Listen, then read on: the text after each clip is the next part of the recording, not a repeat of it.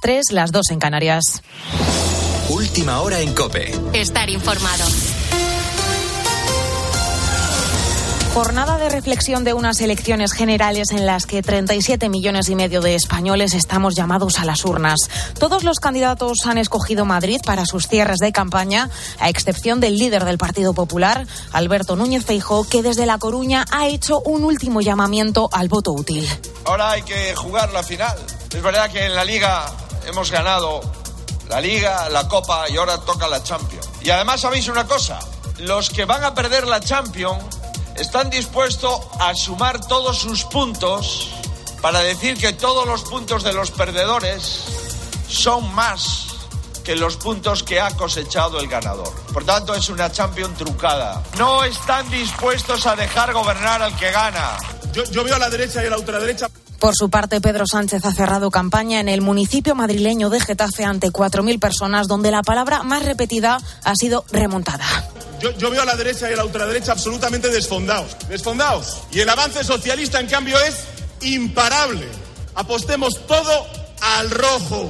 ¡Al rojo! ¡Todo al rojo! El PSOE apela a la remontada en la misma línea que Yolanda Díaz, que también ha escogido la capital para cerrar campaña. Díaz aspira a ser la tercera fuerza política para que Sumar sea decisivo en una nueva legislatura de izquierdas. Vamos a ganar el 23 de junio. Vamos a ganar y nos vamos a colocar en la oposición. Vamos a ganar. Votad, votad y votad. ¡Hay remontada! Y por último, Santiago Abascal ha elegido la madrileña Plaza de Colón para presentar por última vez esta campaña a Vox como la única alternativa real. Y es que acusa al PP de tender la mano al PSOE antes que a ellos. Porque nosotros, a pesar de las diferencias que tenemos con el Partido Popular, le hemos tendido la mano de manera permanente. La respuesta del Partido Popular ha sido tender la mano absolutamente a todos, menos a Vox. Desde el Partido Socialista hasta Bildu. Con lo cual, imagínense qué es lo que puedo pensar y lo que piensan muchos españoles que están verdaderamente preocupados con el despiste del señor Feijó. Así afrontamos la jornada de reflexión de unas elecciones que vas a poder seguir al minuto este domingo en COPE. A partir de las siete y media arrancará el programa especial Objetivo Moncloa con Carlos Herrera y Ángel Expósito. Y al margen de las elecciones nos fijamos en el número de firma de hipotecas que se ha desplomado un 24% en mayo con respecto al mismo mes de 2022. Es el cuarto descenso consecutivo por la subida de los tipos de interés. Claudia Cid. El encarecimiento del crédito y el endurecimiento de las condiciones para acceder a un préstamo va haciendo mella en el mercado hipotecario. Mayo dejó 33.398 préstamos sobre viviendas, un 24% menos que el año anterior y la mayor caída desde enero de 2022. El 62% de las hipotecas firmadas en mayo lo fueron a tipo fijo. Se sigue buscando seguridad, aunque lejos de los máximos del pasado julio, ya que los bancos van ofreciendo mejores ofertas en variable. También caen los cambios de condiciones, casi un 9% menos que en mayo de 2022 y en el 36% de los casos fue para cambiar el tipo de interés, sobre todo para pasar de variable a fijo. El tipo medio al que se firman las hipotecas ha crecido 1,34 puntos y ya alcanza el 3,15%. Con la fuerza de ABC. Cope, estar informado. Y además tenemos novedades en el caso Mbappé. Marta Carrión. El jugador no viaja en la gira del PSG a Japón. El equipo ha hecho oficial la lista de los convocados donde el francés no se encuentra dentro de ella. Según informó Pedro Morata en el partidazo de Cope, el club parisino piensa que Mbappé tiene ya un acuerdo con el Real Madrid, una acción que la consideran como un sabotaje y una traición repugnante. Mientras el Real Madrid sigue con su gira en Los Ángeles. El Fútbol Club Barcelona ha presentado a Oriol Rumeu como nuevo jugador en la gira de pretemporada en Estados Unidos. El jugador ha mostrado su reacción al recibir la llamada de Xavi Hernández. Es evidente que Xavi es un referente para mí, para cualquiera que le que ame el fútbol. Eh, la llamada suya fue durante los días de vacaciones, donde él me hace saber y me comenta que ha hablado con la directiva, que lo ha visto claro, que quiere que sea yo el, el jugador que venga a ocupar esa posición y la reacción mía y el sentimiento es de felicidad, de satisfacción. Eh, poco más se puede pedir. Y en los amistosos de pretemporada, Osasuna le ha ganado 3 a 1 a la Real, el Mallorca empata con el Colonia y el Celta ha perdido ante el Bezica 2 a 0. Ahora sigues en la noche de Cope con Rosa Rosado. Cope, estar informado.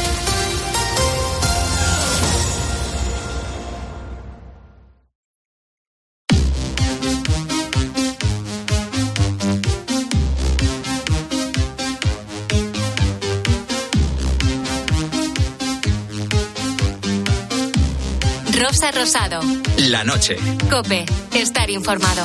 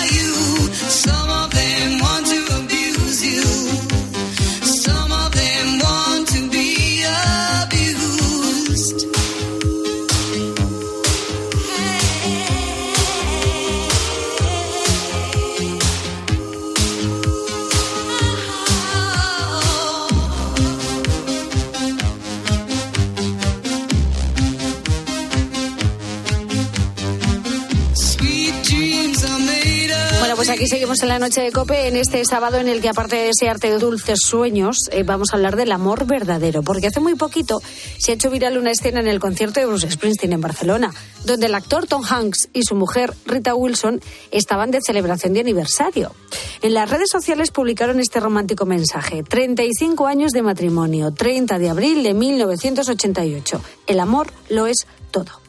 ¿Cómo de importantes son estas muestras de amor en público? Una gozada ver que eso, celebraciones como la de Tom Hanks, como el propio Bruce Springsteen, como Bon Jovi, como tanta gente desconocida, pues que vamos adelante con nuestra relación y que encontramos en ella la felicidad, ¿no? Yo creo que ese es el gran también secreto que a veces no se comenta tanto en voz alta, ¿no? Y se considera que, que lo de permanecer de tu pareja es una cosa como, bueno, una especie de mandato moral y realmente no, es la, es la respuesta a la búsqueda de la felicidad al lado de otra persona, ¿no? Bueno, pues acabas de escuchar al mediador familiar Nacho Tornel. Está claro que el amor es lo que mueve el mundo, pero entonces, ¿por qué cada vez es más difícil que los matrimonios sean duraderos? Mira, te voy a presentar a una pareja que acaba de celebrar sus bodas de platino, es decir, que llevan 65 años casados. Son Amparo Fuentes, que tiene 91 años, y Luis Montero, que está a punto de cumplir 95. Viven en Galicia en una pequeña aldea llamada Bayo y hacen todo juntos. Trabajamos por aquí lo que podemos o lo que queremos, pues plantamos patatas y plantamos un poco de maíz y tenemos aquí unos metros de, de, de terreno y lo trabajamos aquí y más nos distraemos, claro. Amparo y Luis se casaron el 12 de octubre de 1957 y sobre todo al principio de su matrimonio pasaron muchas penurias. Como muchos españoles, Luis se tuvo que ir a trabajar a Suiza y estuvo cuatro años allí. Amparo, que trabajaba de costurera, tuvo que criar sola a sus dos hijas. Imagínate todo lo que han pasado. Desde la experiencia de toda una vida al lado de su marido, Amparo nos cuenta cuál es el secreto. Es aguantar, es, bueno y es malo, es de todo, hay de todo, como todos, riñendo y trabajando y, y así, un día bien, otro día mal, si nunca dos riñen, si uno no quiere. Efectivamente, pero aguantar no es sinónimo de sufrir. Se trata de aceptar y comprender al otro y, como suele decir, si nos recuerda Nacho Tornel, estar a las duras y a las maduras. Entender que aquí hay un 360, ¿no? Y que todos tenemos luces y sombras, y todos tenemos ratos que somos encantadores y ratos que somos insoportables. Entonces, bueno, pues es, saber que el global te compense desde luego, porque nadie ha nacido para sufrir y para pasarlo mal, pero evidentemente yo creo que van por ahí los tiros cuando se habla de aguantar, compensar y tener en cuenta que todos tenemos defectos y virtudes, ¿no? Como nos explica este mediador familiar Nacho Tornel, todos tenemos nuestras virtudes y nuestros defectos. Lo importante es ponerse en el lugar del otro y ese es uno de los secretos de Eva y José. Nosotros llevamos 30 años casados y pues no sé, no sé si hay algún secreto. Lo importante fue que éramos muy amigos y nos conocíamos mucho ya, ¿no? Pues ya sabíamos virtudes y defectos de- del otro. Del otro. Y saber ponerse en el lado del otro en cualquier momento. Y, y pasárselo bien, reírse. y no sé, por ejemplo, para mí es muy importante no irse a la cama enfadado. Claro, porque es muy triste. Y darse siempre un besito de buenas noches. Bueno, todos hemos soñado alguna vez con envejecer al lado de nuestra pareja, con seguir paseando juntos de la mano. Es lo que siguen haciendo, por ejemplo, tras 55 años de casados, Miguel y Mari. Nos casamos en diciembre de 1968. Va a hacer 55 años. Nos llevamos estupendamente. ¿Cuál es el motivo? Respetarnos y aguantarnos uno al otro hasta que Dios quiera. Y bueno, y así vamos pasando los días a día y Dios quiera que sean muchos. Qué bonito tema, ¿verdad? Sí, ¿por qué? Esta gente tiene compromiso, aparte de que hay mucho amor, hay compromiso y eso, esa palabra falta hoy en día por todos lados. Pues sí, hacer cosas juntos, respetarse, apoyarse, ser detallista, no perder esa admiración que sentimos por la persona de la que nos enamoramos ¿eh? y ojalá que puedas tú también celebrar tus bodas de plata y quizá también, como Luis y Amparo, las de platino. Escuchas la noche. Con Rosa Rosado. Cope, estar informado. Bueno, yo no sé si eres de los que se acuerdan de las contraseñas del móvil, si es fácil, si es difícil. Bueno, todo eso ya da igual porque parece ser que van a desaparecer por contraseñas biométricas. Lo que las quiere sustituir es por otro tipo de contraseñas y para que suelen se, suelen conocer como de clave pública y clave privada, es decir, en lugar de tener una única contraseña, tendrías como dos, ¿vale? Entonces, la privada es esa que nunca va a salir de tu teléfono, todo este sistema se va a poner en el teléfono y la forma en la que la puedes presentar a los sitios web para acceder es eh, bien a través de datos biométricos, a través de un PIN, patrón eh, o patrón de acceso como el de Android que a veces tenemos en la, en la pantalla o cosas similares que eso desbloquearía y permitiría acceder al sitio web. Bueno, en unos minutos nos metemos en el oscuro mundo de las contraseñas, porque antes quiero saber si te has desahogado alguna vez con un desconocido, si te has subido en el autobús, en un taxi eh, o con tu peluquero, ¿no? Si das conversación a desconocidos. Muchas historias estamos recibiendo de, de profesiones que, que son pues auténticos santos, eh, pacientes. Los taxistas siguen a la cabeza. Pues yo me he desahogado mucho con los taxistas. Cuando mis hijos eran pequeños y no llegaban a casa a tiempo, me cogía un taxi y íbamos a buscar al niño o a la niña. Y le contaba todo al taxista. Después, cuando lo encontrábamos, el taxista también regañaba a la niña. Así que para mí los taxistas, me- además que me encantan, me desahogo con ellos. Sobre todo unos cuantos que son amigos míos. Claro. Al final acaban siendo amigos. ¿Eh? Bueno, cuéntanos, ¿te has desahogado alguna vez con un desconocido? ¿Eres de dar conversación a alguien aunque no le conozcas? Cuéntanoslo en el Facebook del programa La Noche de Rosa Rosado, en nuestro Twitter, arroba la noche guion bajo rosado, y notas de voz al WhatsApp del programa, el 687089770.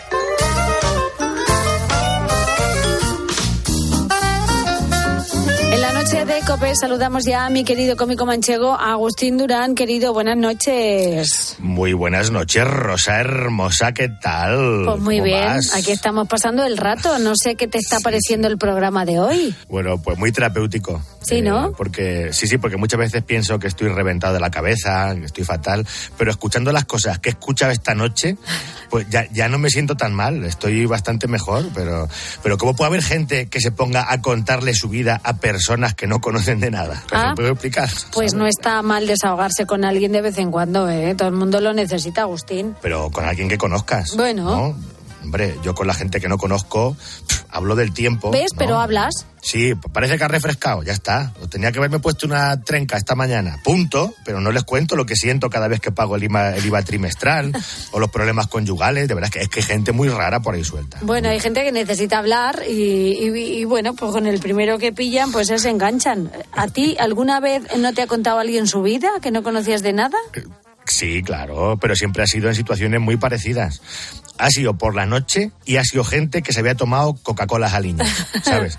Mira, una, una vez me enganchó uno, de hecho mi- mis amigos lo bautizaron como el nuevo mejor amigo de Agustín, porque fui a ver un partido al Bernabéu, ¿sabes? Concretamente un Madrid-Barça. Te metiste en la Y- casa del enemigo, ¿no? Irías por lo menos Sí. de incógnito. Hombre, yo- claro que iba de corrito, soy del Barça, pero no soy imbécil, ¿eh? que también me gusta conservar mis dientes. El caso es que me senté al lado de un señor que tenía pinta también de haber estado tomándose algo en el bar antes del partido. Sí. ¿Sabes? Y no se había tomado unos cortados con sacarina, ¿no? No, ni un cacao lat tampoco. Y de repente empezó a insultar a los jugadores del Barça con, con insultos no reproducibles en la radio, ni siquiera a esta hora de la madrugada. Y el hombre me miraba como buscando mi aprobación. Sí, ¿y qué hacías tú? Yo, nada, cabecear, cabecear como los perros esos que se ponían en los coches en Ahí. los años 90. Yo me voy al pescuezo dándole la razón y ya está, ¿sabes? Porque me, me empezó a contar su vida entera y yo ahí intentando ver el partido y de repente, mira, marca gol el Barça. Uy, uy, uy. Y lo celebraste. Que que ni me inmuté, ¿sabes? Más, más quieto que un poste de la telefónica, ¿sabes? Entonces, mi nuevo amigo empezó a lanzar halagos a todo el pueblo catalán y a los progenitores de los jugadores y así estuvo pegando voces hasta que poco después marcó el Madrid. Pero, pero lo mejor es que el hombre de repente se me abrazó, que el abrazo duraría 10 segundos, pero, pero se me hizo más largo que la versión extendida de lo que el viento se llevó. Y me, me estuvo doliendo el pescuezo dos semanas del apretón que me pegó el paisano. Eh, mis amigos, claro, se partían el ojal de verme en esa situación. Me hicieron fotos y todo, ¿sabes? Con, con mi nuevo mejor amigo. Ya, ya, ya, se lo pasaron mejor viéndote a ti que con el partido. Sí, sí. Menos mal que el partido acabó empate a uno.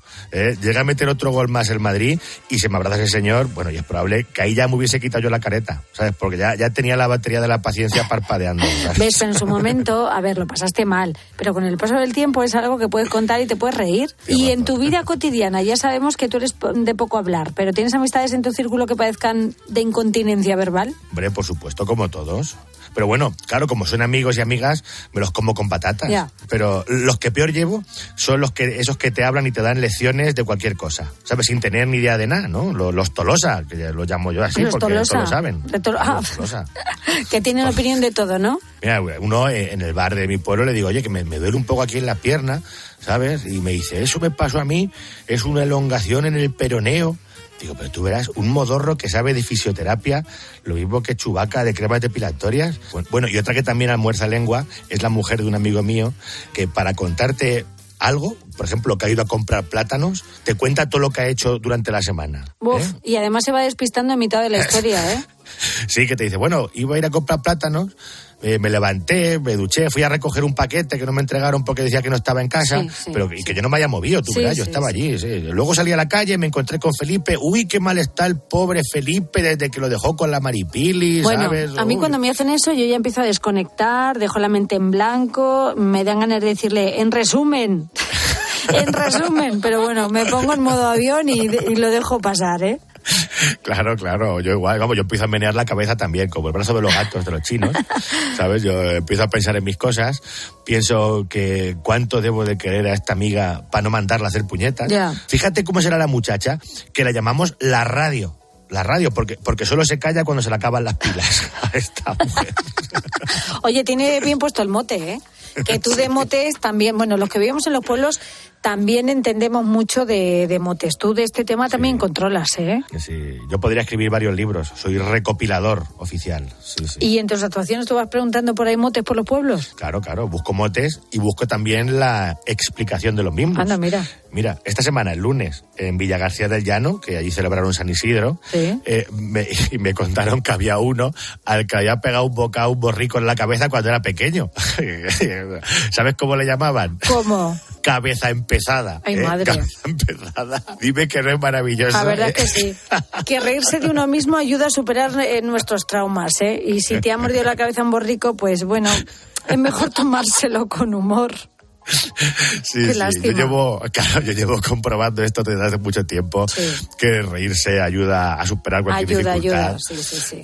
Y, y en, los, en los pueblos hemos sido capaces de hacer motes de desgracias.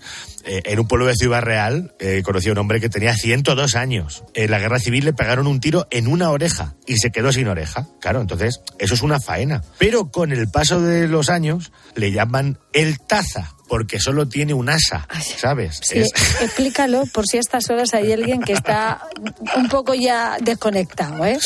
Pues eso, una sola oreja en taza, ¿sabes? Así, es que es, es saber reírse de uno mismo, superar nuestras miserias con la risa, qué maravilla. Ya, pero también te digo que lo de los motes es algo que está cayendo un poco en desuso, ¿eh? Pero antes la mayoría de los motes iban pasando de padres a hijos, eso es verdad. Si tu padre le llamaban el gato, tú eres el gatillo.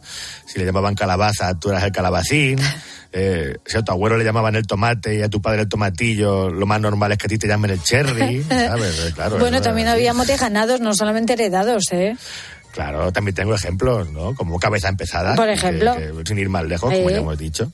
Y otro que conocí en un pueblo de Albacete fue un hombre que, que además estaba el hombre sentado en primera fila y le, y le pregunto, digo, ¿tienes mote, hermoso? Me dice, ¿no te has dado cuenta que soy junto Ay, pobre. Que tengo además la ceja muy ancha. Y yo, ah, pues no, no, no, no me había dado cuenta. No, tú verás, si me había dado cuenta, parecía que llevaba el hombre un cepillo de cerda, dado la vuelta, pegado a la frente, ¿sabes? Y el mote viene de ahí, ¿no? De la ceja.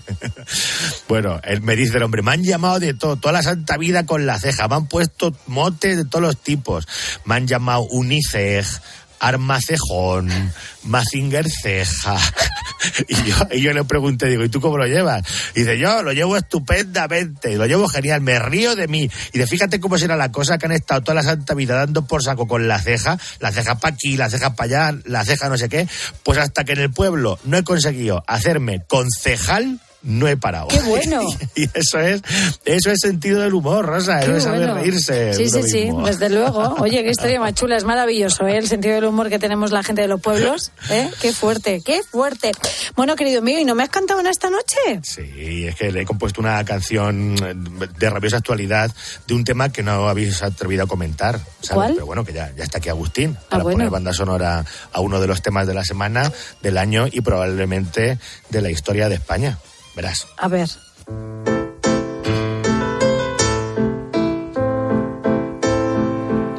Se va a casar la Falcó con el amiguito Nieva, al que antes ya despachó por comer hocico fuera. Y ahora que se han arreglado y que todo era bonito, el modisto la ha dejado a dos meses sin vestido, sin vestido, sin vestido, sin vestido menudo marrón. La han dejado sin vestido, siendo la marquesa de Griñón. Yo creo que esto es un mensaje, no te cases Tamara Falcón, que a tu madre le gusta el muchacho, lo mismo que a Echenique ir con Vox. Sal corriendo y en vez de casarte, cómprate dos Ferraris y un Porsche. Chimpón. Hay bodas que están llenas de contratiempos, ¿te das cuenta? Sí, sí. Qué barbaridad. De todas formas, eh, esta tiene menos problemas a la hora de solucionar contratiempos que la mayoría de los mortales, también te digo, ¿eh? Sí, sí, tiene toda la pinta. La boda del año, la guerra que nos ha dado y que nos está dando y que nos seguirá dando. ¡Qué barbaridad! Bueno, querido mío, el espectáculo del año son los 20 años de Tontas de Agustín Durán. Y dime dónde miramos tus próximas fechas. Venga, fechas futuras en www.agustindurán.com, Instagram Agus Durán, Twitter Agus Durán, Facebook, YouTube, TikTok, estoy en todos lados, menos en la lista de invitados de la boda de Tamara Falcó, que no, no sé por qué. Pero querido, que te mando muchos besos y la semana que viene te vienes para acá. Ahí nos vemos. Un besito, Agustín Durán. Un besaco, hermosa. Adiós, adiós. Rosa Rosado. La noche. Cope. Estar informado. Que tu cuerpo es mi lugar favorito y tu boca mi comida favorita. Porque tú eres lo que yo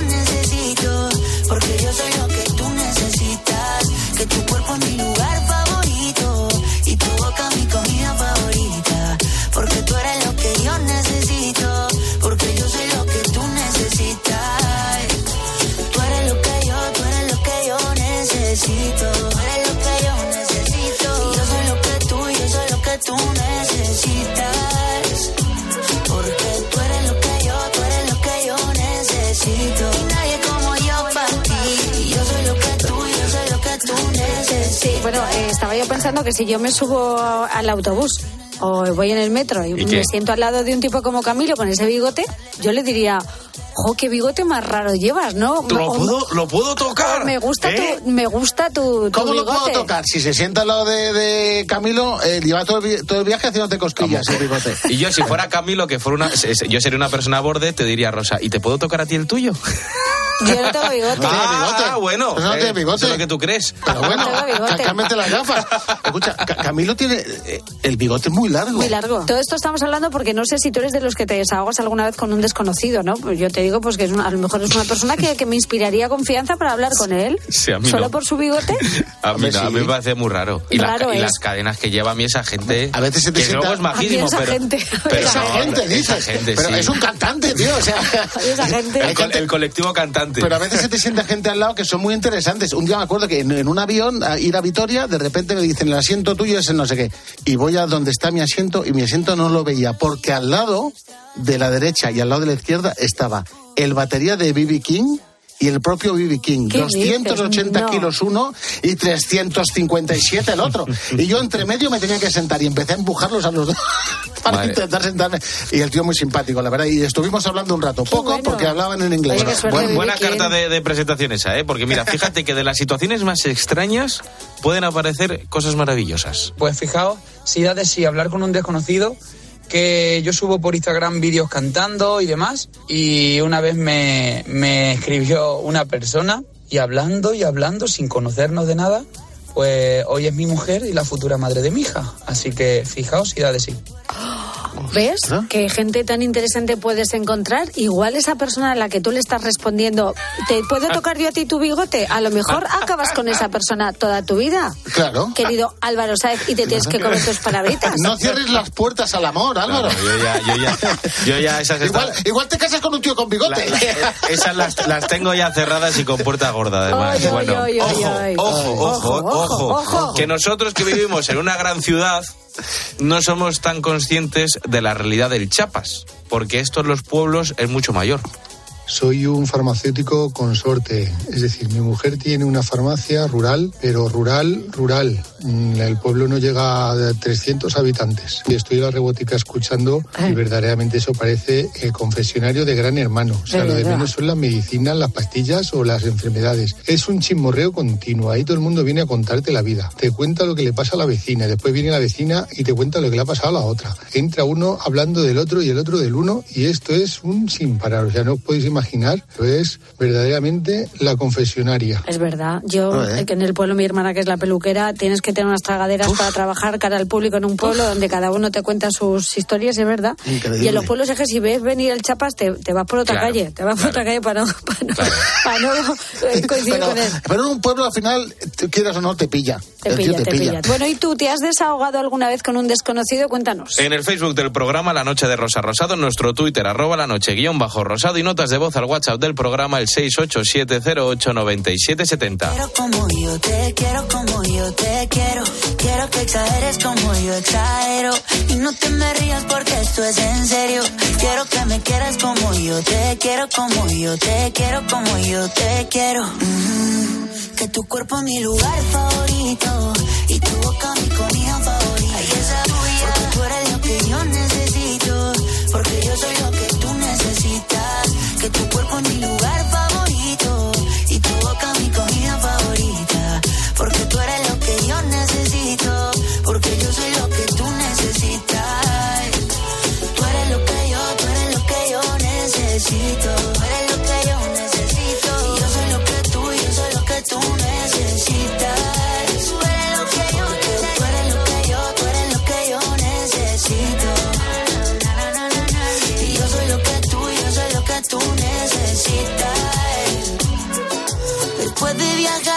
sitios más extravagantes, descubrí qué cosa, descubrí qué cosa.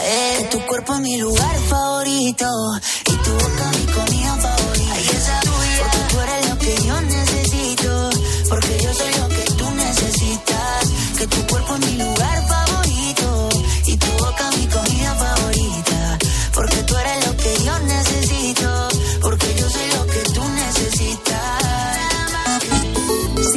Twitter en arroba cope y en facebook.com barra cope.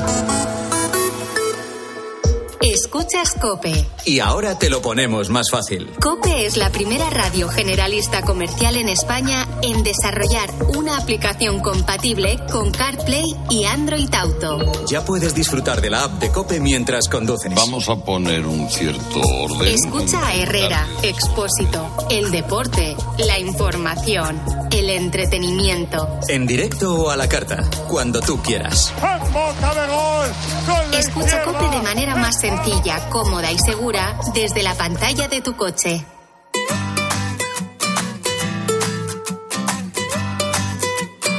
Escuchas la noche. Con Rosa Rosado. Cope, estar informado. Bueno, en la noche de COPE también nos gusta contarte esas historias que, bueno, que nos han llamado la atención y, y bueno, siempre que hablamos de, de tecnología y de contraseñas y estas cosas, a mí es que me dan vueltas la cabeza. Sí, a ti ¿eh? te desespera, se Sí. te nota ahí un poquito. ¿eh? Bastante, sí. bastante. Bueno, te voy a poner a prueba, Rosa, a ti también si quieres, Roberto. Bueno, yo lo entiendo, pero puede- vale, vale. Puede ser huevito si quieres. Vamos. ¿Tu contraseña del ordenador es larga o es corta? ¿La mía? Sí. Cortísima. Y mi Cortísima. número favorito es el 6, así que Y la- No, porque muchas ya no te admiten, te necesitas que si una mayúscula, que si luego una letra, que si luego un número, Eso ya no es. tan fácil poner Pues, contraseña. pues me llamo Roberto y mi número favorito es el 6. O sea que imagínate, a partir de ahí tardas un segundo en meterte en mi cuenta de correo. Lo, Soy lo- simple. Lo que hace es cambiar la B por el 6, que, que se medio parecen. Entonces cambia la B por el 6 y entonces ya se cree hacker. Ay, madre. No te bueno. Rosa, eh, tu contraseña es corta, ¿vale? Para que lo sepas. ¿Es corta? Sí, Pero bueno. Bueno, pero ya- tú solo sabes una que es la de entrar al ordenador de la Bueno, Me juego que la tienes para más cosas. No, esa no. Ah, mira. Esa no. Mira, me, ha- me ha me ¿Sabes qué pasa? boquita, Que me ha para mí la, la contraseña es un mero trámite. Yo Sí, quiero sí, cosa sí. que sea fácil y que me acuerde siempre. Bueno, las contraseñas- Y si es la misma, mejor. Pues yo ahora mismo no me acuerdo de la mía, y son cuatro números. La- la- las contraseñas las, las usamos para todos y ahora mismo son, son un impedimento entre, entre nuestra inteligencia y lo que queremos conseguir. Eh, eh, gracias a las contraseñas, pues ya podemos entrar en, en nuestras redes sociales, eh, podemos ver pelis, eh, series, podemos hacer una transferencia pa- en el banco. Bueno, nu- nuestras contraseñas, el, el caso es que son más vulnerables de lo que pensamos. tanto. Y te voy a poner varios ejemplos, a ver si te identificas con alguno. El 56% de los usuarios, es decir, más de la mitad, no cambian nunca las claves de acceso. Correcto. Yo, correcto. Yo tengo cuentas que no he cambiado la contraseña desde que las hice, por supuesto. Correcto. El 42%, es decir, casi la mitad, utiliza la misma contraseña para todos sus servicios. Correcto. ¿Pero se puede cambiar? Se debe cambiar, Roberto. No es, no es la firma del DNI. Ah, ah, bueno, y por último, el 78%, es decir, eh, cuatro, tres de cada cuatro, eh, nos olvidamos de una contraseña cada tres meses. O cada menos, ¿eh? Que, que esto a quién no le ha pasado alguna vez. pero También correcto. Correcto. ¿Y es la misma? y la cambias por la misma. bueno, quiero que escuches a Pablo Sanemeterio, es ingeniero informático y es experto en ciberseguridad. utilizas contraseñas largas y con que utilicen mayúsculas, minúsculas, números y caracteres especiales como sean eh, los paréntesis o incluso nuestra ñ, que no es habitual en otros abecedarios, eh, no son tan fáciles de adivinar. El problema, como bien decías tú muchas veces al principio en la introducción, es que o bien no las cambiamos nunca o usamos la misma para varios sitios y en muchos casos suelen ser contraseñas muy sencillas. Sí, seguro. Así es. Y sobre todo, lo que hay que hacer es evitar las contraseñas sencillas, esas contraseñas fáciles que nos decía Pablo. Nada de años de nacimiento, ¿Ah, no? nada de nombre, nada de colores favoritos. ¿Ah, no? ¿Entonces qué ponemos? Ojo, ¿Qué ponemos? ¿Entonces qué ojo- ponemos? ojo a este tipo de contraseñas. El problema, como bien decías tú muchas veces al principio en la introducción, es que o bien no las cambiamos nunca o usamos la misma para varios sitios Claro. y en muchos casos suelen ser contraseñas muy sencillas. En el mayor de los casos, pues una de las contraseñas más utilizadas es un 2, 3, 4, 5, 6, que eso es una cosa trivial para, descifrar y que, bueno, pues sabiendo muchas veces que esa contraseña está en, en muchas cuentas, se suele probar para ver si, si hay suerte y puedes conectar con Roberto, ya estás cambiando 1, 2, 3, 4, que seguro que es la que tú tienes. Al principio tenía uno, dos, tres, cuatro. A cabo de un par de años ya me dijo He mi puesto mujer, 4, ¿qué haces? 3, 2, 1. No, no, estoy yo estoy jugando con los números, no digo más. Mi número favorito es el 6 y mi nombre empieza por R. Y ya está, si ya está, si es que... Pero hay que buscar una contraseña fácil, coño, si no me pierdo. R6. R666 y voy que me mato el número... R2D2, como el de la guerra de las galaxias. Bueno. Si no me pierdo. Veo que aquí Rosa lo tiene claro, que, que Roberto más o menos también lo tiene claro. Sí, pero lo bueno, mal, lo hacemos tranquilos, mal. tranquilos, tranquilidad. Google, Apple, Microsoft, todos los, los titanes de la tecnología, que todos tenemos algo de esto, ya están trabajando para eh, acabar con esas contraseñas. Gracias a que ahora, Dios. ahora se van a eliminar, mira. Lo que las quiere sustituir es por otro tipo de contraseñas y para que suelen se, se suelen conocer como de clave pública y clave privada, es decir, en lugar de tener una única contraseña, tendrías como dos, ¿vale? Entonces, la privada es esa que nunca va a salir de tu teléfono, todo este sistema se va a poner en el teléfono y la forma en la que la puedes presentar a los sitios web para acceder es eh, bien a través de datos biométricos o a través de un PIN, patrón eh, o patrón de acceso como el de Android que a veces tenemos en la, en la pantalla o cosas similares que eso desbloquearía y permitiría acceder al sitio web. Pero tan sencillo como la huella dactilar. A mí eso me ha facilitado Bueno, muchísimo la Sencillo, la vida. sencillo, no sé si es. ¿Por? Porque si no estaría en todos lados. Un tipo de complicación. Mi, mi móvil ya me reconoce por la cara, no sé si a ti. Por la cara A no. mí sí, a mí es por la cara. El último corte no he entendido nada. Te lo juro que no he entendido nada. Pero bueno, seguid, seguid, seguid. Bueno, pues al final van a ser contraseñas biométricas por rasgos físicos, la huella, como dice Rosa, Claro. por la cara. Eh, Los ojos, lo- la los voz. ojos, la voz. Bueno, que te vas a tener, Roberto, que olvidar ya de las contraseñas porque ya no, no las vas a necesitar. Y Pablo Sanemeterio nos destaca ese factor de autenticidad que va a ser lo que realmente determine la seguridad de nuestra contraseña. Cuando hablamos de, de contraseñas o de identidad para poder acceder a un sistema, solemos hablar de tres factores de autenticación o de tres formas de identificarte. Una es la que has comentado, que es la de la contraseña, que es algo que sabes. Otras veces, muchas veces se pide un segundo factor, que suele ser algo que tienes, un teléfono móvil, por eso muchas veces nos mandan un código al teléfono móvil. Eh, y la última suele ser algo que eres, que son esos rasgos biométricos que hablábamos. Bueno, a ver. ¿qué Algo has- que soy. has- sí. Mi contraseña a partir de hoy va a ser peludín. Peludín. Peludín. Hasta los, esto es un problema, porque hasta los propios informáticos dicen que no hay nada inhackeable. Inhackeable. Muy bien. Así que, señores, en nuestra mano, eh, Robert, está ponérselo más difícil. Escuchas la noche. Con Rosa Rosado. Cope, estar informado.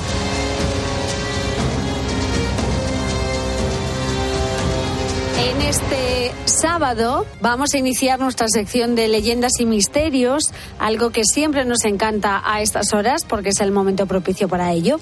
Y contamos con el gran investigador de estos temas, nuestro experto José Talavera. Buenas noches. Hola, buenas noches, Rosa. ¿Qué tal va la vida? Pues fíjate, hoy vamos a hablar de uno de los países con más misterio del mundo. Hoy viajamos hasta Estados Unidos. Pues sí, Rosa, la verdad que Estados Unidos es un sitio que sabes que me encanta. Sí. Yo disfruto muchísimo con Estados Unidos y es un sitio que hay que volver porque siempre, Rosa, hay misterios, leyendas, de todo. Eso que es un país bastante joven. Bueno, antes, como siempre, vamos a contarte de dónde vienen algunas expresiones que utilizamos muy habitualmente, pero que desconocemos su origen.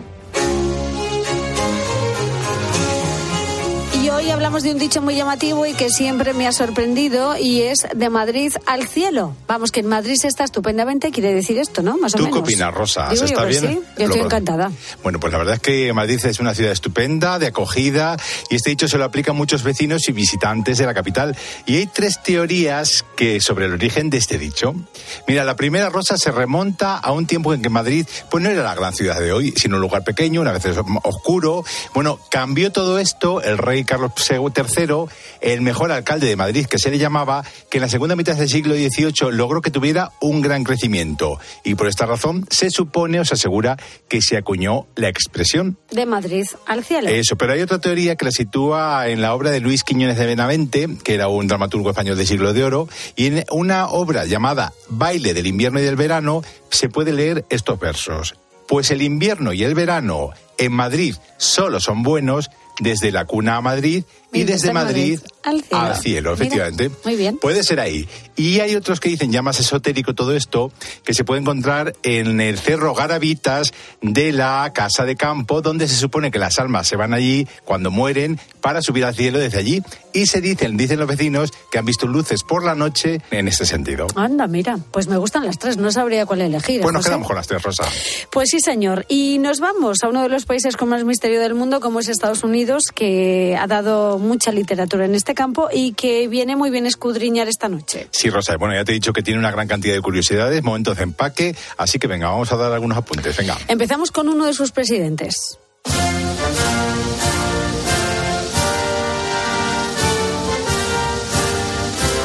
Sonido del himno de Estados Unidos vamos a hablar pues de Abraham Lincoln, que es uno de los presidentes más conocidos y queridos de Estados Unidos, pero bueno, vamos a hablar más bien de su fantasma. Sí, porque se supone que es el fantasma más mítico de la Casa Blanca, Rosa. Bueno, puede ser o parece ser que un día Churchill salió del baño completamente desnudo. Espérate que esto tiene anécdota. Al entrar en la habitación se encontró con un espectro con barba de gran altura y sombrero de copa que evidentemente parece ser que era Abraham Lincoln. Bueno, pues según Churchill, era el fantasma de este señor, el decimosexto presidente de Estados Unidos, que estaba al lado de la chimenea. Bueno, pues se quedó tan asombrado que solo pudo decirle al verle, o al verle y al verse sin ropa frente a él, buenas noches, señor presidente. parece que estoy en desventaja. Qué bueno, o sea, que, que Lincoln se le apareció a Churchill. Pero espérate que parece ser- eso se lo dijo en ese momento, pero el hombre se giñó, como se dice, porque es que ya no volvió a habitar la Casa Blanca Ay. desde ¿Qué entonces. dices? Churchill dijo, me voy de aquí. Bueno, pero Churchill no es el único que lo ha visto. El fantasma de Lincoln se pasea por las 132 habitaciones y los más de 30 baños de la Casa Blanca Qué Rosa. barbaridad. Y muchos aseguran que el fantasma vaga por la residencia y quienes solo han visto su sombra en algún pasillo, pero otros aseguran que incluso han interactuado con él. Ay, Fíjate. que- bueno, bueno, también cuentan que el perro de los Reagan se negaba a entrar en la estancia Lincoln y que la reina Guillermina de los Países Bajos se habría llevado un buen susto que le hizo incluso desmayarse. Pues imagínate la pobre. Bueno, es que mientras dormía en el dormitorio Lincoln, escuchó un golpe en la puerta de su y dormitorio. todo el otro. Se levantó tranquilamente, abrió la puerta, entonces se encontró frente a frente con el fantasma del presidente. Eso es la reina Guillermina. Bueno, el miedo fue tal que después de gritar despavorida cayó al suelo redonda. Bueno, al escuchar sus gritos, uno de sus secretarios acudió a ayudarla y este contó más tarde que vio al fantasma de Lincoln sentado al borde de la cama poniéndose las botas a veros. O sea que el fantasma de Lincoln sigue muy presente en la Casa Blanca. Eso es así, habrá que ir a verlo a ver si encontramos. Pues sí, muy interesante. Seguimos. Bueno, hablando de los osos amorosos en este Sí. caso, vamos a contar el origen del primer oso de peluche de la historia que tiene mucho que ver con la historia de Estados Unidos. Pues sí, Rosa, sin ninguna duda. Pero para eso he hablado con Javier Ramos, que ha escrito el libro Historia oculta de Estados Unidos y que me lo ha contado. Tiene mucho que ver también con Roosevelt, por cierto. El origen del primer oso de entrañable peluche de la historia está ligado a la figura del presidente de los Estados Unidos, Theodore Roosevelt, y su desmedida afición por la caza. Corría el mes de noviembre del año 1902 y mientras se encontraba de gira por el sur del país, le entraron ganas de cazar, pero no tuvo suerte. Uno de sus asesores tuvo la extravagante idea de mandar capturar un oso negro joven, atarlo directamente cerca de un árbol y llamar la atención del presidente. Sin embargo, una persona cabal como Roosevelt, cuando vio el oséceno, se negó a matarlo y señaló, si mato a este oséceno, no podré volver a mirar a la cara a mis hijos. La prensa tomó buena nota y estas palabras dieron la vuelta al mundo. Un tal Morris Mitch Tom tenía una tienda en Brooklyn en la que vendía golosinas y muñecas de tela que confeccionaba su mujer. Cuando Morris vio el dibujo en la prensa, sugirió a su esposa que fabricase un oséceno de peluche parecido al del episodio con Roosevelt. Además, Mitchton solicitó permiso a la Casa Blanca para darle a ese nuevo juguete el sobrenombre afectuoso del presidente, Teddy, diminutivo de Theodore. El éxito no tardaría en llegar. Tal fue así que una gran firma de juguetes compró la patente a Mitchton y a partir de 1904 transformó la producción artesanal de Teddy Bear en toda una industria que pasaría a los anales de la historia. Fíjate, ¿qué casa en Estados Unidos no tiene un teddy bear? Pues sí, yo tengo uno en mi casa. No es un Teddy, pero es otro. Bueno, es un oso de Chicago. Pero es verdad que el oso es un animal que siempre ha despertado cierta ternura en todos Claro, nosotros, claro, ¿no? son riquísimos. Bueno, si no te lo encuentras de frente, Hombre, el desde luego, claro. ni mide dos metros. Eso. Bueno, vamos a contarte ahora una curiosidad. Porque hay una historia muy curiosa que habla sobre la ciudad de Cartagena en Murcia, que pidió unirse a los Estados Unidos durante la Primera República de España. Vaya, más o menos. Bueno, era el año 1873 y algunos grupos querían negociar con el gobierno de tú a tú, así que pensaron en convertirse en Estado y así tener mayor poder. Claro, de hecho, Cartagena fue donde comenzó este movimiento. Bueno, como no tuvo el éxito ni la adhesión esperados, la ciudad que se había convertido en cantón por sí misma, con moneda propia, que era el duro cantonal, hay que decirlo, decidió usar la bandera de Estados Unidos con la esperanza de que el amparo americano frenara el ataque del ejer- republicano. Bueno, pues para que la protección fuera efectiva, Roque García, el cabecilla, mandó una carta al presidente Ulises S. Grant pidiendo usar su bandera. Este la recibió y prometió, fíjate, estudiar la petición. Pero si lo hizo Rosa, fue demasiado tarde para los federalistas. Tras un bombardeo que redujo a escombros gran parte de la ciudad, Cartagena se rindió el 12 de enero de 1874 y así terminó la historia del cantón. Del cantón, sí, señor. Bueno, pues muy interesante esta historia cartagenera. Vaya. Continuamos. Porque hay otra historia que tiene que ver con el intento de asesinato de Ronald Reagan y las predicciones de su vidente de cabecera. Sí, John Kigley. Bueno, pues esto se le pregunta a Javier Ramos, que conoce perfectamente el episodio y me lo ha contado. Poco antes de aquel fatídico 30 de marzo de 1981, en el que John Hinckley Jr. intentó asesinar a Ronald Reagan, la astróloga que frecuentaba el matrimonio presidencial, de nombre Joan Kigley, advirtió a la primera dama de que algo malo estaba a punto de suceder. John disparó a Reagan seis veces en tres segundos e hirió a varias personas, incluido él. Se salvó. Desde ese momento, las visitas y la atención a los consejos de Kigley se convirtieron en toda una prioridad. Hay muchos dirigentes que han tenido, han seguido los consejos de su, de su medium Que sí, que sí, o de su sí. vidente, de todo, sí, sí. Sí, sí, muy curioso. Bueno, vamos a hablar ahora de un valenciano muy especial.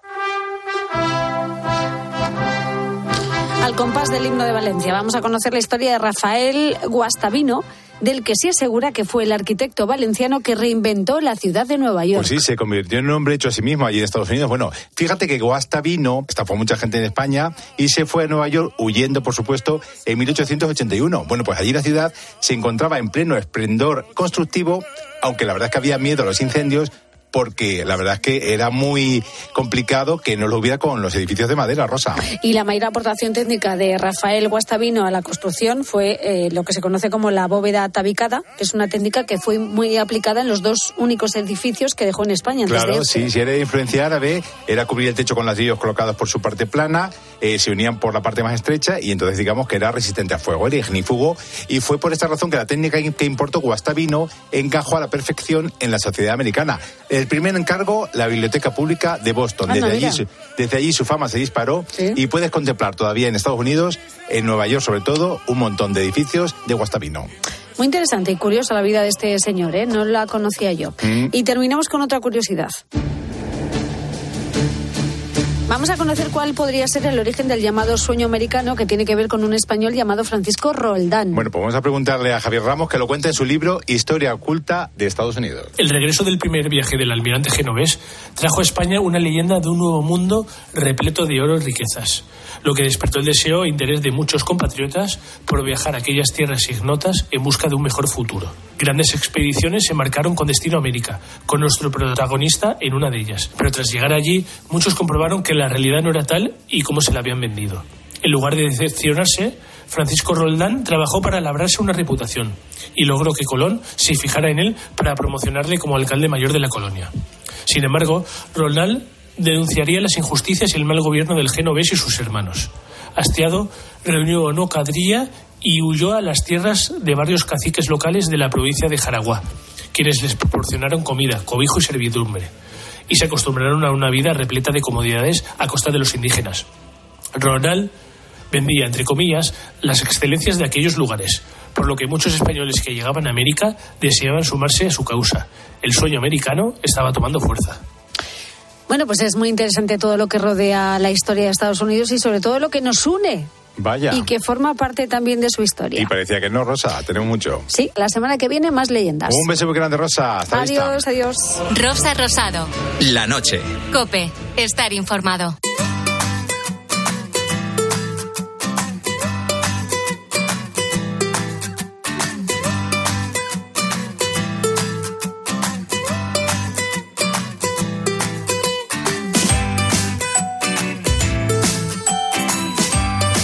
Seguimos en la noche de COPE edición sábado, donde nos gusta compartir contigo un montón de noticias curiosas e historias interesantes que nos trae Álvaro Sáez, que no sé qué es eso que tienes en la mano, querido. Pues mira, te voy a leer literalmente lo que tengo. Bienvenidos al programa de hoy donde hablaremos sobre un tema que está cambiando el mundo a medida que avanzamos, la inteligencia artificial. En esta emisión hablaremos sobre el modelo de lenguaje ChatGPT, que es capaz de generar texto de manera automática a partir de un contexto dado, es decir, de una herramienta muy útil para tareas como la generación de contenido, la traducción automática y la respuesta automática a preguntas. Vale, pero esto que acabas de leer, tú lo estás leyendo del chat GPT. Efectivamente, esto es un fragmento que ha sido creado por el propio chat cuando yo le he dicho, hazme un programa de radio sobre la inteligencia artificial. Oye, que no han pasado ni cinco segundos y ya lo tenía. Y suele responder, como has visto, con respuestas muy precisas. Eh, la mayoría de buscadores o de asistentes de voz que conocemos, como puede ser Siri, como puede ser Alexa, como puede ser Google, eh, no responden con, con la información que previamente eh, le- les has introducido.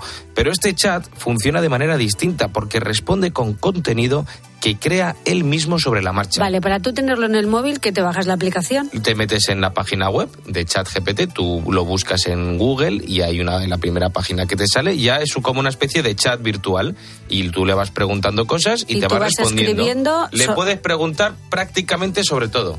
Puedes pedirle, por ejemplo, que te haga una redacción sobre los Reyes Godos. Pero bueno, Bien, tanta bien. es la precisión de las respuestas de este chat eh, que en los colegios, por ejemplo, de Nueva York ya no se está permitiendo su uso. Se está entendiendo que, que los estudiantes con esta herramienta ya no contestan por sí solos. Mira, te voy a contar la historia de Marcos Anarmo, que estudia grado en- de Ingeniería del Software en la Universidad de Sevilla y el pasado mes de diciembre tenía un examen parcial de la asignatura de sistemas operativos. Esta asignatura nosotros podemos utilizar apuntes y cualquier recurso que esté disponible en Internet, excepto eh, comunicación con algún compañero. ¿Qué es lo que pasa? Que en el caso de ChatGPT, al ser una herramienta que sea prácticamente como hablar con un ser humano, esta es como si estuviese hablando con un compañero. Marco y sus compañeros, la semana de antes del examen, recibieron un correo en el que se les decía que no estaba permitido el uso de este chat GPT en el es, examen. es como hacer chuletas, pero en, en- Pues claro. en moderno, ¿no? En moderno, en moderno y, además. muy fácil, además. o sea, muy fácil. tal cosa, Efectivamente, que lo puede hacer ya cada uno en su casa. Antes, Claro. los que hacían chuletas eran los así, un poquillo más listillos, que eran capaces de editar una cosa y se hacían un, un documento Word muy pequeñito. ¿Cómo? Menudo trabajo. Que lo pegaba. Claro, o sea, pero esto ya es, es más fácil que la tabla al cero. Escribir en el bolivic ahí con un, con un esto. Para, para la letra pequeñita era muy difícil. Eh, Era muy difícil. eh, eh, no les dejaron usar este chat en el examen. Literalmente ponía que si se usaba esta herramienta se consideraría un caso de copia de la misma manera pues que si le preguntasen a un compañero en mitad del examen. Y es que eh, sería una ventaja muy importante. Por ejemplo, tú en un examen le podrías decir, dime X cosa respondiendo de manera corta o respondiendo con estas cualidades y te puede diseñar una pregunta perfecta. Y claro, eh, ¿qué es lo que pasa? Que no existe ninguna herramienta que permita detectar que has copiado eso de una inteligencia artificial. Oye, pero cómo nos complica también este tipo de inventos, porque yo entiendo que hay exámenes que te dejen usar apuntes o recursos de internet porque prima más la lógica o lo que sea, pero cómo distingues tú Efectivamente, esto? el profesor de, de Marco, que ha pedido a sus alumnos que no usen este chat GPT, eh, en su examen se llama David Gutiérrez, del Departamento de Lenguajes y Sistemas Informáticos de la Universidad de Sevilla. Y antes de realizarle el examen a sus alumnos, hizo una pequeña prueba. Me- metimos cada una de las preguntas del examen, se la preguntamos al chat y la contestó pues perfectamente, incluso de manera razonada. Entonces, pues claro, tuvimos que prohibir eh, su uso. Claro, David nos dice que por las características que tenía el examen no podía dejar que sus alumnos usaran esta herramienta, porque hubieran sacado una nota muy, muy buena. Pues me duele decirlo, pero un 10.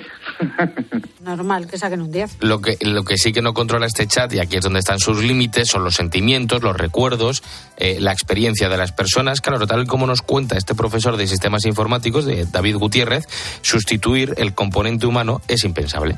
Es que es imposible que a día de hoy que un, sistema inteligente, como puede ser el caso de ChatGPT, reproduzca características como la creatividad, los sentimientos, etcétera. Debemos estar tranquilos que no, hoy en día no va a sustituir a ninguna persona en ninguna tarea, ¿no?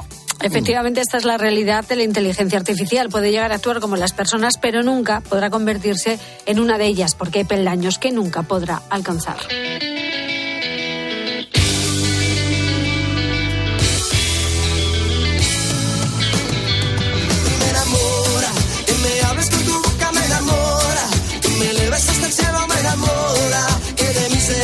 Alma soñadora,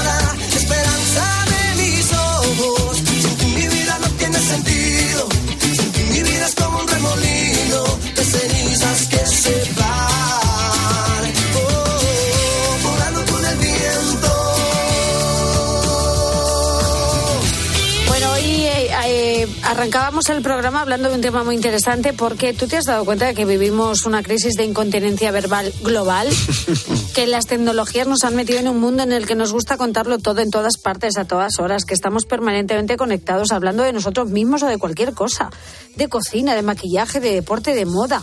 Y, y incluso ante tal agotamiento verbal han surgido pues todo un movimiento a través de libros, de cursos y demás para convencernos de que el silencio es un valor en alza. Es verdad. A mí, sinceramente, es un tema que me fascina porque no entiendo la locura que tenemos ahora todos de contarlo todo a todas horas en redes sociales. Así que yo te invito a que escuches el comienzo del programa porque realmente ha sido muy interesante. Y claro, hablamos tanto que incluso lo hacemos con desconocidos. Y de eso hablamos esta noche, de desahogarse con desconocidos, que lo hacemos. Y cuando no puedes con el enemigo, ojo, únete a él, o por lo menos ríete de su situación. Mira, me ha entrado hasta la risa y todo, porque bueno, yo tengo una peluquería canina y aquí voy a poner un rinconcito que ponga salón de terapias o algo así. Claro, un cliente me acaba de contar toda su vida, todos sus médicos, todas las citas que tiene y demás, y al final se ha ido sin la cita para su perrita, porque como no tiene muy claro todo lo que tiene, pues al final ha venido, me ha saludado, me ha contado todas sus cosas y se ha ido. Así que, pero bueno, el hombre se ha ido contento y feliz, que eso es lo que vale. Efectivamente. A lo luego, mejor, amigos. a lo mejor quería ligar. Sí, ha ¿eh? ido tan contento porque ha desfogado. ¿eh? Sí, sí. Ya está. Ahora tendrá que volver. Cuidadito, amiga, que, que, Que tiene- vuelve. que vuelve. El retorno del rey. Que Esto- vuelve. estos que decías que se enrollan en TikTok, me hace mucha gracia como comienzan muchos. Hola, mi gente. Si no te sigue nadie. Hola, mi gente. Imbécil, mi gente, ¿qué es eso de mi gente? Mi gente, hola amorcitos, hola mis followers. Que, que yo tengo una teoría Hola, con, con todo esto. Hola, que, eh, bebés. pu- pu- puede que en situaciones incómodas, ¿vale? Que haya tensión, pues nos dé por contar nuestra vida pues por nervios. Mi mujer es eh, dentista. Y el sitio que menos os imagináis, donde a todo el mundo se le afloja la lengua, es en el sillón del dentista. Ya puede ser mujer u hombre, te cuentan toda su vida. Yo además soy protésico, entonces, claro, lo comentamos y como tratamos ca- casos juntos, y uno cuando se sienta en el sillón del dentista se le aflojan todos los tornillos. mejor es dicho. muy gracioso. Bueno, a mí me da por hablar para retrasar el momento en el Cuando que están tenga- así con la Ay, boca y con el- cuando están con el, con el aspirador ese... Y tú... "Ay, que no va a ser, que no". Ahí no se puede hablar. Ahí no, No se, se puede, puede hablar. O puede antes o después, pero el durante no se puede hablar en un dentista. Te queda la lengua. Yo he ido al dentista una vez, dos veces. Una vez a recoger a mi madre y una vez. Y, y no puedes hablar, te queda la lengua. ¿Solo una vez? Una vez. Qué fuerte. ¿Qué te han hecho? dentadura ¿Y qué-? ¿Y qué te hicieron? Un, un empaste. Un, Yo, un empaste, pero, pero muy pequeño. Tengo miedo yo Pero ve- sí, sí, yo también, yo también, que te ves un tío que se acerca ahí con dos cosas puntiagudas y tu lengua que está que puede ser una vaca, o sea, se queda para el lado, se queda para el lado. Una vaca. Bueno, que hemos hablado de chapas, de gente que, que es eh, eh, héroes, ¿no? De, de escuchar a la gente. Sí. Pero luego hay otra que ha dicho, oye, aquí puede haber una oportunidad de negocio. Pues a mí me pasa que la gente viene a desahogarse conmigo. No sé, estoy en la cola de un supermercado, la que viene detrás, no, pues este nena, Mira, me ta, ta, ta. pues ser un poco simpático, vas a la cola del Ah, pues autobús, igual, vas a la peluquería, Sí, la ¿no? señora que está esperando, que se lía a contarte su vida, vini, vini, vini, vini, y tú la escuchas, y Te pues entiendo, amable, pues también le das conversación. Vaya donde vaya, me voy a montar un negocio de asesoramiento a la gente. Pues sí. Bueno, pero él por lo menos les contesta, yo no, y siguen. Yo, por ejemplo, yo me enrollo en, en los bares, me gusta que me cuenten historias. Las historias de los bares me gustan, de los camareros, de la gente. Es verdad, las historias de los bares es, son- es muy chula. Sí, sí, Te enteras sí, de la vida. que, exactamente, y encuentras gente muy interesante hablando con desconocidos. Es verdad. Así que si eres de, de desahogarte con desconocidos, tú sigue haciéndolo, que te vas Sí. a encontrar gente muy maja como este oyente que te va a escuchar, gente muy borde como Álvaro Como que yo, te va a mandar al yo. y gente como Robert que te va a poner caritas y tú ya decides si sigues o no. Pero es que Exacto. la vida es así. Eh, a la cuarta carita cambia porque me va a dar un, una- un tabardillo. Dicho todo esto, gracias a todos los oyentes por vuestros mensajes, que ¿Ya? nos vamos ya. Sí, hombre, no. Sí, Vamos, ya, sí. fuera, es un chapa. Nos vamos vámonos. ya. Esto es corto. Ya hemos dado bastante chapa por hoy, pero seguimos abiertos en las redes sociales del programa. Así que búscanos en la noche de Cope con Rosa Rosado. Facebook, La Noche de Rosa Rosado, nuestro Twitter, arroba La Noche guion bajo Rosado y notas de voz al WhatsApp del programa 687089770. Este es mi lenguaje, es el que me gusta. Le tengo respeto y a veces me asusta. Que no tiene fecha de caducidad. Yeah, yeah, yeah, yeah. Me gusta lo simple, lo Qué bonito canta la Pastori. Es muy buena. Es Qué buenísima, buena es tan maja. sí, ¿Cuántos gusto. años lleva? 20 en la música. Vente en la música. 20 alguno más, 20, 21. Y con su marido, el tocador de guitarra. Con Chaboli. El Chaboli. Sí, el hijo del, del medio de los chichos. Sí, señor. ¿El del medio de los chichos? Sí, es su hijo. Sí, señor. Bueno, que hoy Nia Pastori ha venido a vernos y puedes volver a escuchar la entrevista, al igual que cualquier otro momento del programa, en cope.es y en las redes sociales de la noche de Cope con Rosa Rosado, que aquí somos muchos haciendo la noche, ¿eh? Demasiados. La noche- Demasiados. Nunca es Aquí- demasiado. Ahí sí, Nunca es demasiado, hombre. Álvaro Sáez, gracias. Hasta la próxima semana. Adiós, adiós. Roberto Alcaraz. Un besito. ¿Cómo ánimo? ¿Qué ánimo? Ánimo tú, Bueno. no te digo, yo estoy Ánimo en la animado. cola del súper, en la cola del súper. Dice ánimo, dice. Buen fin de Eh, semana. ánimo. Con lo tuyo, Bueno, ¿eh? intentaré, intentaré llegar a la semana que viene, venga. A ver si hay suerte y Si sobrevivo, amigos. si no un avisa, saludo. si no avisa. un besito, ánimo. La vez que me han despedido peor. Venga, ánimo. Y suerte con lo tuyo, que bastante llevas. Venga, que hay que irse, Rosa, vámonos. Insúltame De que nos verdad. vamos, venga, insúltame que De nos vamos, verdad es que eh, no se puede decir nada. Eh, Que me tengo que despedir también de Emilia Sánchez, que ha estado con nosotros, es. con Mario López Eso es. también en los técnicos, Mariano García, y a los oyentes por vuestra compañía y por vuestros mensajes. Que gracias, que ha Venga, sido un placer. suerte, Rosa. Saludos de Rosa Ánimo. Rosado, mucho ánimo. Hasta la semana que viene. Sea feliz. Adiós, adiós. mi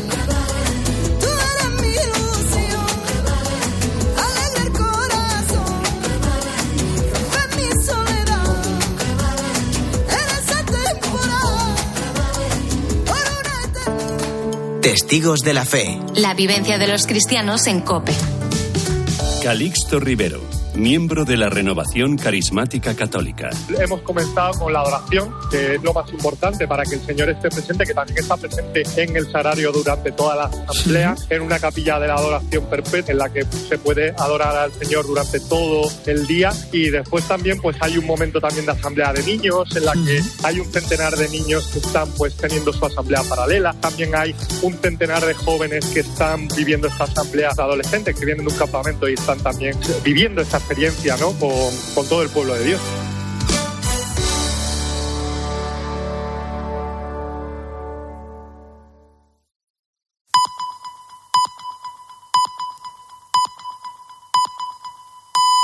Las cuatro, las